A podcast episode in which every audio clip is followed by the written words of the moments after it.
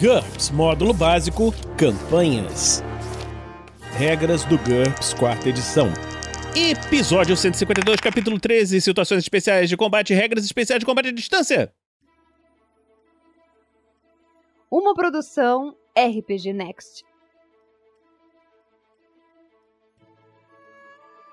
Fala galera, bem-vindos a mais um episódio do Regras do GURPS, quarta edição. Estamos aqui hoje, eu e o Heitor. Fala, Heitor, tudo bem? Opa, Vinícius, tudo certo por aí, cara? Sempre um prazer imenso estar aqui. Como é que estão as coisas hoje? Tudo tranquilo. Vamos começar, Heitor. Agora falando regras especiais de combate à distância. Isso daí é para complementar as regras que nós falamos de combate no num episódio lá atrás, há pouco tempo. Regras especiais de combate à distância. As seguintes regras acrescentam alguns detalhes às situações de combate à distância. Mal funcionamento. Essa regra opcional se aplica somente a armas de fogo, granadas e armas incendiárias. Um mau funcionamento é uma falha mecânica da arma, por exemplo, um disparo falho ou emperramento. Diferentemente de uma falha crítica, um mau funcionamento normalmente não coloca o usuário em perigo. No que se refere a essa regra, armas de fogo, granadas e armas incendiárias têm um valor de mau funcionamento MALF em função do NT. NT3, MALF 12, NT4, MALF 14, NT5, MALF 16, NT6 ou maior, MALF 17. Uma arma de É. fogo de qualidade superior ou altíssima tem mais um em MALF, e uma arma barata tem menos um. Alguns tipos específicos de armas podem ter MALF maior ou menor, conforme indicado em sua descrição. O mestre pode reduzir o MALF de uma arma devido ao descuido, falta de manutenção ou dano. Independente do NH do atacante, uma arma irá enguiçar em vez de disparar em qualquer jogada de ataque, com resultado não modificado maior ou igual ao seu MALF. Os efeitos exatos dependem da arma. É, tipo explodir, né? Exatamente. Seria uma, uma coisa maravilhosa de acontecer, imagina. Que absurdo, Vinícius. Pô, mas também tu tinha, um- tu uma bazuca de mão. Tinha que ter um. Ah, era, uma era uma consequência. bazuca, era, pô, era uma pistolinha laser, pô. Uhum, sei. Pistolinha laser, humilde. Ó, tabela de mau funcionamento de armas de fogo. Quando uma arma ela sofre um mau funcionamento, você joga 3d6 consulta a tabela abaixo. Se o resultado for 3 ou 4, é um problema mecânico ou elétrico. 5 ou 8 é um disparo falho. 9 ou 11 é um emperramento. 12 a 14 é um disparo falho. E 15 a 18 é um problema mecânico ou elétrico e possível explosão que Deus o tenha para quem explodir a arma da pessoa. E, aí, um problema mecânico ou elétrico, que é o resultado de 3 ou 4, é o seguinte: a arma não dispara. Um teste de armeiro ou contra a própria perícia na arma em questão, que leva uma manobra de preparar, pode diagnosticar o problema. Uma vez reconhecido o problema, o personagem pode fazer um teste de armeiro para corrigi-lo. Cada tentativa leva uma hora e qualquer falha crítica destrói a arma. Caralho. Porra, É. até, na, até, na, até na versão mais simples é pesado, né? Uhum. Agora, problemas mecânicos ou elétricos de granadas, se ocorrer um problema no detonador, a arma detona com 1 d segundos de atraso. É, bom, ainda dá pra. Ainda dá não, pra- de- não detona antes, né? Pelo menos. No mínimo isso, né? Já ajuda um pouco. O disparo falho, que é um resultado de 5 ou 8, é o seguinte: a arma não dispara, você tem que fazer um teste de armeiro mais 2 ou contra a própria perícia da arma na questão, que também leva uma manobra de preparar, que nem a última, para identificar o problema. Se a arma for um revólver, o próximo disparo será normal. Caso contrário, cada tentativa de consertar o problema requer 3 manobras preparar, duas mãos livres e um teste de armeiro mais 2 ou contra a própria perícia na arma. Uma falha crítica ela provoca um problema mecânico ou elétrico. No caso de granadas, a granada é defeituosa e nunca vai explodir. Pô, eu já tô até vendo que a granada do último vai explodir, né? Na hora, só pode, pô. No caso de emperramento, que é um resultado de 9 a 11, a arma dá um disparo e depois emperra ou para de funcionar por algum motivo. Aí você trata o disparo dado como um ataque normal. Cada tentativa de liberar uma arma requer 3 manobras de preparar, duas mãos livres e um teste de armeiro ou com NH-4 na perícia com a arma em questão. Um sucesso conserta a arma. Um fracasso indica que ela ainda não está consertada, mas o personagem pode tentar novamente. Uma falha crítica provoca um problema mecânico ou elétrico. No caso de armas de feixe, você trata como um problema mecânico ou elétrico direto, porque uma arma de feixe não consegue emperrar. No caso de granadas ou outras armas de uso único, a arma é defeituosa e nunca vai disparar ou explodir.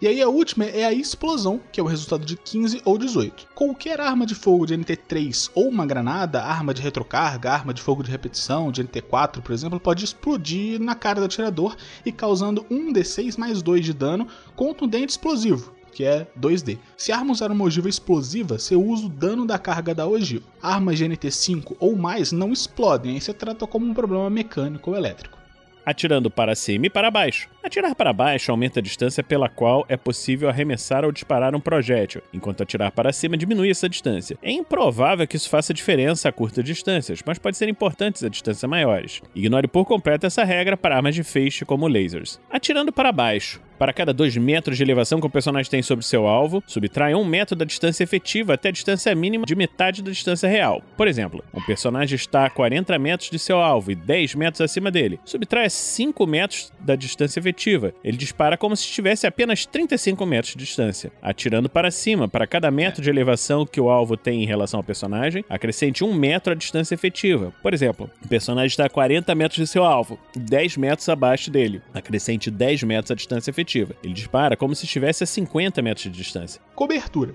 Para se proteger atrás de um obstáculo, o personagem só precisa se mover de forma que o obstáculo fique entre ele. ele caralho, ele tá realmente explicando como funciona uma cobertura. Você tem que estar atrás de alguma coisa para a cobertura é. funcionar. Ele talvez precise se ajoelhar ou se deitar, dependendo da altura da cobertura. A cobertura pode proteger um ou mais pontos de impacto, tornando um alvo mais difícil para armas de longo alcance. O personagem normalmente precisa expor seu crânio, olhos, rosto e pescoço para visualizar um alvo ele precisaria expor o braço e a mão da arma para disparar uma arma de uma mão. Com uma arma de duas mãos, ele precisaria expor os dois braços e mãos, além de metade do tronco e órgãos vitais, a menos que esteja disparando por uma fenda estreita. A virilha, pernas e pés podem permanecer ocultos se a cobertura for suficiente para protegê-los. Talvez seja necessário expor mais partes do corpo se a cobertura for parcial ou se o personagem não puder ajoelhar, sentar ou deitar atrás de uma cobertura baixa. Contra um oponente parcialmente atrás de uma cobertura, um personagem tem três opções. A primeira delas é apontar contra um ponto que não esteja atrás da cobertura, e aí o ataque sofre a penalidade normal de acordo com o ponto de impacto, né, a distância e tal. Se o ponto estiver exposto apenas pela metade, se aplica uma penalidade adicional de menos 2 da jogada de ataque. A segunda opção seria determinar aleatoriamente o ponto de impacto. O ataque não sofre penalidade por ponto de impacto, mas quando você determina o ponto na tabela, os tiros que atingiriam os pontos de impacto protegidos atingem a cobertura. No caso de um disparo que atingiria um ponto de impacto exposto pela metade, você joga um D6, no resultado de 4 a 6, o disparo acerta a cobertura e não o alvo. A terceira opção seria ignorar a cobertura e tentar disparar através dela. Isso só funciona se o personagem tiver uma arma potente ou se o alvo estiver atrás de uma cobertura leve, né? Tipo, sei lá, parede de palha. Uhum. O atacante sofre uma penalidade penalidade adicional de menos 2 na jogada de ataque, e a exceção é: se o oponente estiver completamente oculto pela cobertura, o ataque sofre a penalidade normal de um tiro às cegas, que geralmente é de menos 10. A cobertura adiciona sua RD de cobertura contra o ataque. Para estruturas sólidas, esse valor normalmente é igual a RD da barreira, mais pontos de vida dividido por 4. Aí você pode ver na tabela de dano. Pontos de vida, no caso, da barreira. É, claro. E aí você pode ver lá no final do livro, na página 558, tem a tabela de dano estrutural, tabela de RD de coberturas para maiores informações. Para saber a RD da coberturas vivas, aí você veja a super penetração, que a gente vai falar daqui a pouquinho. Coberturas normalmente só funcionam contra armas de combate à distância, mas alguns obstáculos também podem interferir com ataques com armas de combate corpo a corpo. É possível lutar por cima de obstáculos baixos se os seus ataques tiverem alcance suficiente para passar por eles. Dessa forma, dois esgrimistas podem duelar com uma mesa entre eles, por exemplo, mas não poderiam golpear as pernas ou os pés um dos outros, né? Logicamente, GURPS faz muito sentido, é sempre assim que funciona. Super penetração. Quando um personagem causa dano perfurante por perfuração ou por queimadura de feixe concentrado com ataque à distância, há uma chance de que o dano atravesse o alvo e acerte algo do outro lado, como um transeunte inocente. Da mesma forma, um ataque potente pode atravessar coberturas, veja coberturas que nós falamos agora há pouco, ou um escudo, Veja danos a escudo que nós vamos falar em breve. Ou mesmo penetrar um edifício ou veículo, causando dano a ele e seus ocupantes. Cabe ao mestre decidir quem poderia ser atingido por uma superpenetração. O acerto é automático se o segundo alvo estiver imediatamente atrás do primeiro, por exemplo, alguém atrás de uma cobertura ou bloqueando com um escudo. Caso contrário, veja atingindo o alvo errado a tabela de impacto em ocupantes, para determinar quem é atingido. Um ataque só causa superpenetração se o dano básico exceder a RD de cobertura. Para determinar esse valor, acrescente a RD de cobertura ou do alvo dos dois lados, no caso de uma pessoa com armadura, aos pontos de vida para carne, pontos de vida sobre dois para uma máquina, veículo ou outro alvo não vivo ou ponto de vida sobre 4 para um objeto homogêneo. Use apenas a RD do objeto no caso de uma placa fina, como uma parede ou porta. Por último, aplica quaisquer divisores de armadura. Se o ataque provocar dano suficiente para penetrar a RD de cobertura, determine se alguém do outro lado é atingido. Se alguém for atingido, aplique a RD de cobertura mais a RD do alvo contra o dano. Por exemplo, o agente especial Ira Gray localiza um assassino com um rifle e se joga em frente ao VIP que está protegendo, bem na hora que o disparo é dado. A bala perfurante da armadura do rifle, um ataque de 7D com um divisor de armadura de 2 penetração, o atinge no peito. O dano básico da bala é 20. O colete à prova de balas de Ira tem RD 8, mas para apenas 4 pontos em função do divisor de armadura 2. O agente sofre 16 pontos de dano penetrante. Como se trata de um alvo de dano pouco perfurante, esse valor é dividido pela metade, causando apenas 8 pontos de dano ao agente. E o VIP? O colegiaira oferece RD 16, uma vez que os dois lados precisam ser atravessados, e a área tem 12 pontos de vida. A RD de cobertura total é 28, dividido pela metade, por causa do divisor de armadura 2, resultando numa RD de 14. Como o dano básico da bala foi de 20, trata-se de super penetração. O VIP não estava vestindo nenhuma armadura, então sofre 20 menos 14, ou seja, 6 pontos de dano, dividido pela metade por se tratar de dano pouco perfurante, resultando num ferimento de 3 pontos de vida. Ele foi ferido, mas não muito. O agente especial Ira Gray salvou a vida dele. Caralho, o GURPS é foda, né? Uhum, muito maneiro.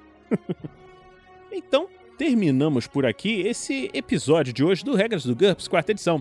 Esperamos que você esteja gostando dessa série. Se você estiver gostando, considere nos apadrinhar em picpay.me barra rpgnext ou em www.padrim.com.br barra rpgnext. Heitor, você quer deixar algum recado pro pessoal? Ah, eu deixo o convite de sempre para todo mundo que tá ouvindo a gente de dar uma olhada lá no Bar da Bar da RPG, que é o projeto de produção de conteúdo de RPG que eu tenho com a minha esposa Jaqueline. A gente está ativo principalmente no Instagram nesse momento, em arroba Bar da Bar da RPG. A gente posta bastante coisa lá. Então, se vocês puderem, quiserem dar uma olhadinha, às vezes se vocês gostam, a gente agradece pra caramba a atenção. Beleza. Então é isso aí, galera. E a gente se encontra na próxima semana aqui no RPG Next. Regras do GURPS, quarta edição. Músicas por Kevin MacLeod e Scott Buckley. Uma produção RPG Next.